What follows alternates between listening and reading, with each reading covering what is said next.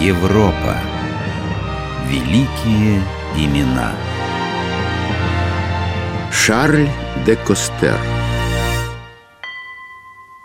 Представь себе, дружище, когда я появился на свет, не было еще никакого королевства Бельгия.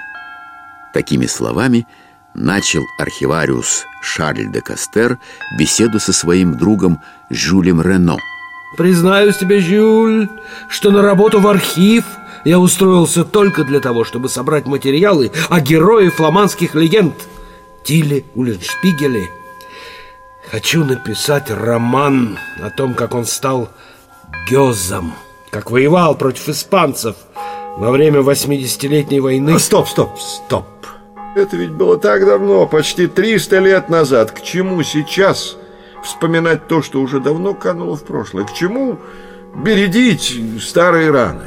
Видишь ли, я начал наш разговор с того, что когда родился, на карте еще не было свободного королевства Бельгии. Да, да, были мы и под властью Испании, и под Францией, и под Нидерландами. И предвижу, они не последние, кто захочет проглотить лакомый кусочек по имени Бельгия. Кто же нас спасет? Кто? Да все тот же бессмертный Тиль. Не знаю. Может, ты и прав. Вот такой разговор, скорее всего, состоялся между двумя друзьями в 1864 году, когда 37-летний служащий Государственного архива Шарль де Костер решил полностью посвятить себя написанию книги о жизни народного героя Тиля Улиншпигеля. С этого времени у Костера начался трудный период безденежья, который длился три года – Друзья часто посещали его, слушали чтение автором отдельных эпизодов, подбадривали Шарля, давали не только советы, но и помогали деньгами. Впрочем, эта разовая помощь проблемы не снимала. Писатель все равно бедствовал.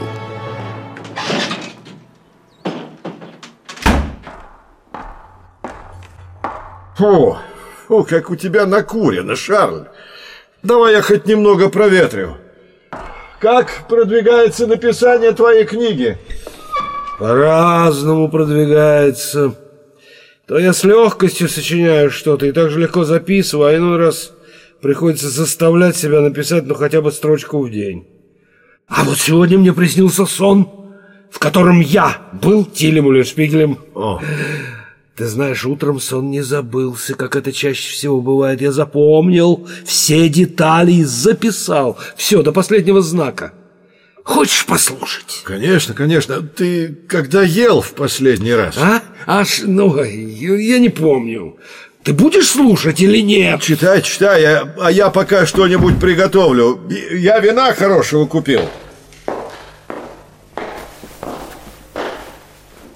Значит так, а, за возмутительное поведение меня, ну то есть Тиля, изгоняют на три года из Фландрии.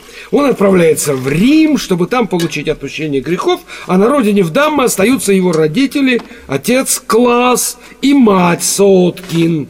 Накануне возвращения Уллиншпигеля их сосед, рыбник Йост Грейпстювер – позарившись на деньги класса, обвиняет его в ересе. Ага. Ну, конечно, конечно, да. Особых доказательств не требовалось, зато этот самый Йост получал половину имущества класса, которому было уже не отвертеться. Правильно? Да. Класса сожгли на костре. После его смерти Соткин и Уллиншпигель приходят на место казни. Вот теперь слушай, что было дальше.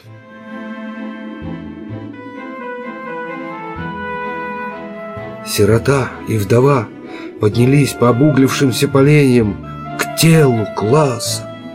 Обливаясь слезами, они поцеловали его лицо. На месте сердца пламя выжгло у класса глубокую дыру, и Уллиншпигель достал оттуда немного пепла. Они, Соткин, опустились на колени и начали молиться. Потом вернулись домой Дома Саоткин взяла лоскуток красного и лоскуток черного шелка, сшила мешочек и высыпала в него пепел.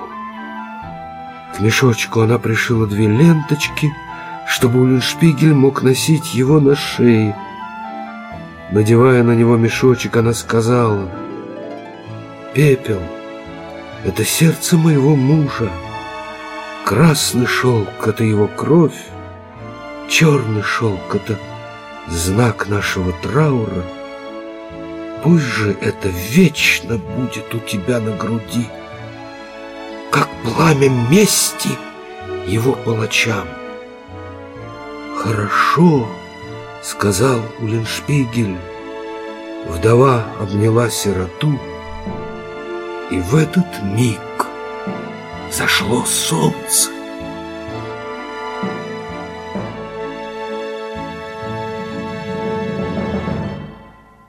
Какие страшные вещи ты пишешь, Шарль. Кстати, обед готов, прошу к столу, а потом мы выйдем на свежий воздух и немного прогуляемся по улице. Ты так ничего и не понял, Жюль. Я не могу прерывать свой труд. Почему? Потому... Потому что пепел класса стучит в сердце. Костер работал как одержимый. Он словно бы сжигал себя на медленном костре. Но сгореть до времени он не имел права. Сначала нужно было подумать об окончании книги. Когда дело уже шло к концу, верный друг Жюль Рено начал задавать ему вопросы. Шарль, вот ты скоро закончишь свою книгу. А о чем она рассказывает? О том, что Шутулин Шпигель посерьезнел, стал гёзом-повстанцем и стал борцом за народное счастье? Ты знаешь, я думаю, что моя книга о счастье. Испанский король Филипп, находясь на самой вершине власти, совершал чудовищные злодейства, но ни одно из них не доставило ему радости. А Уллиншпигель всегда весел, потому что он с народом и много сделал для народа. Жюль, ты помнишь притчу о семи грехах? В чем они состоят? Ну вот, так сразу я все не вспомню. Есть там, кажется, обжорство, и еще не помню. Так вот, семь смертных грехов – это гордыня, алчность, зависть, гнев, похоть, обжорство, О! лень и уныние. Вот ими был заражен порабощенный народ фламандцев. И именно Тиль добивается великой трансформации грехов в добродетелей. Гордыня становится благородной гордостью. Скупость преображается в бережливость, гнев в живость характера. Чревоугодие – это уже не обжорство, а хороший аппетит.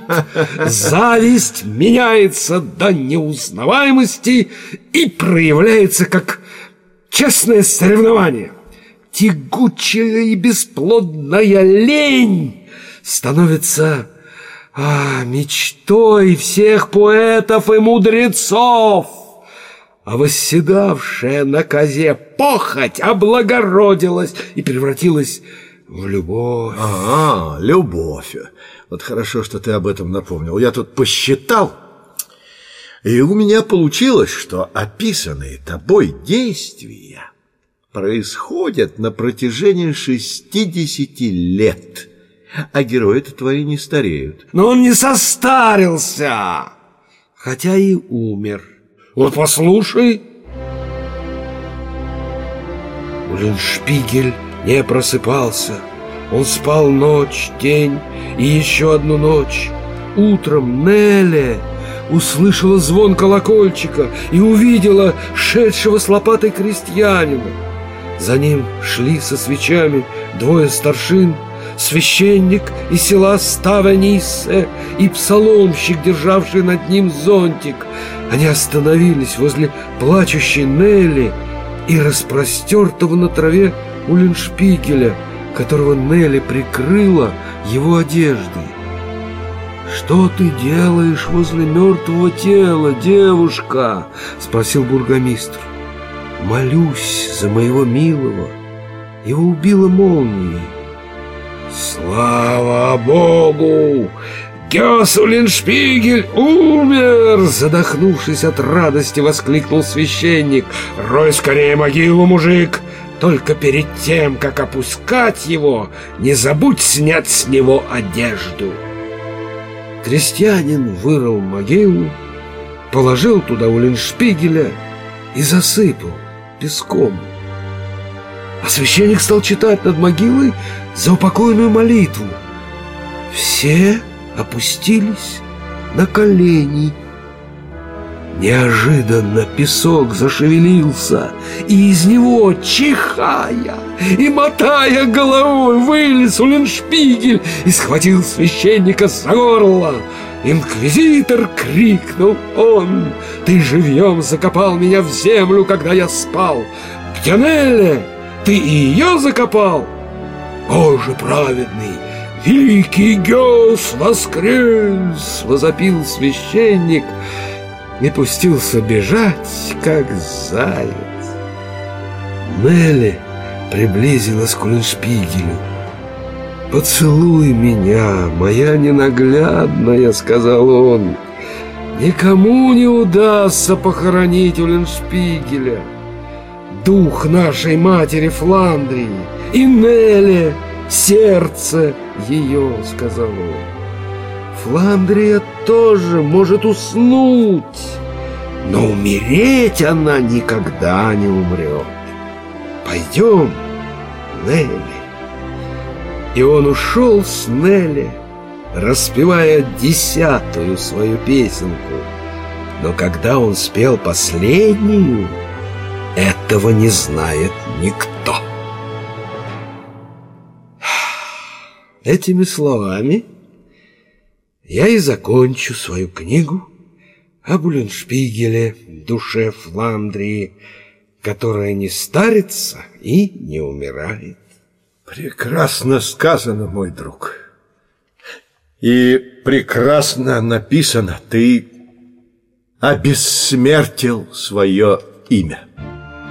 Несмотря на восторг немногочисленных почитателей таланта Шарля де Кастера, и хвалебные отзывы известных писателей, ни славы, ни денег своему создателю роман не принес. Умер Шарль де Кастер 2 мая 1879 года от туберкулеза и диабета, не дожив до 52 лет. Прошло более 30 лет, прежде чем легенду об Уллиншпигеле начали переводить на все языки мира, а ее автора – признали основателем франко-бельгийской литературы. А впрочем, можно ли говорить о смерти автора, создавшего бессмертную книгу? Уж скорее, Кастер и вправду продолжил жить в образе созданных им персонажей Тиля и Нелли, Лами Гудзака и других соотечественников.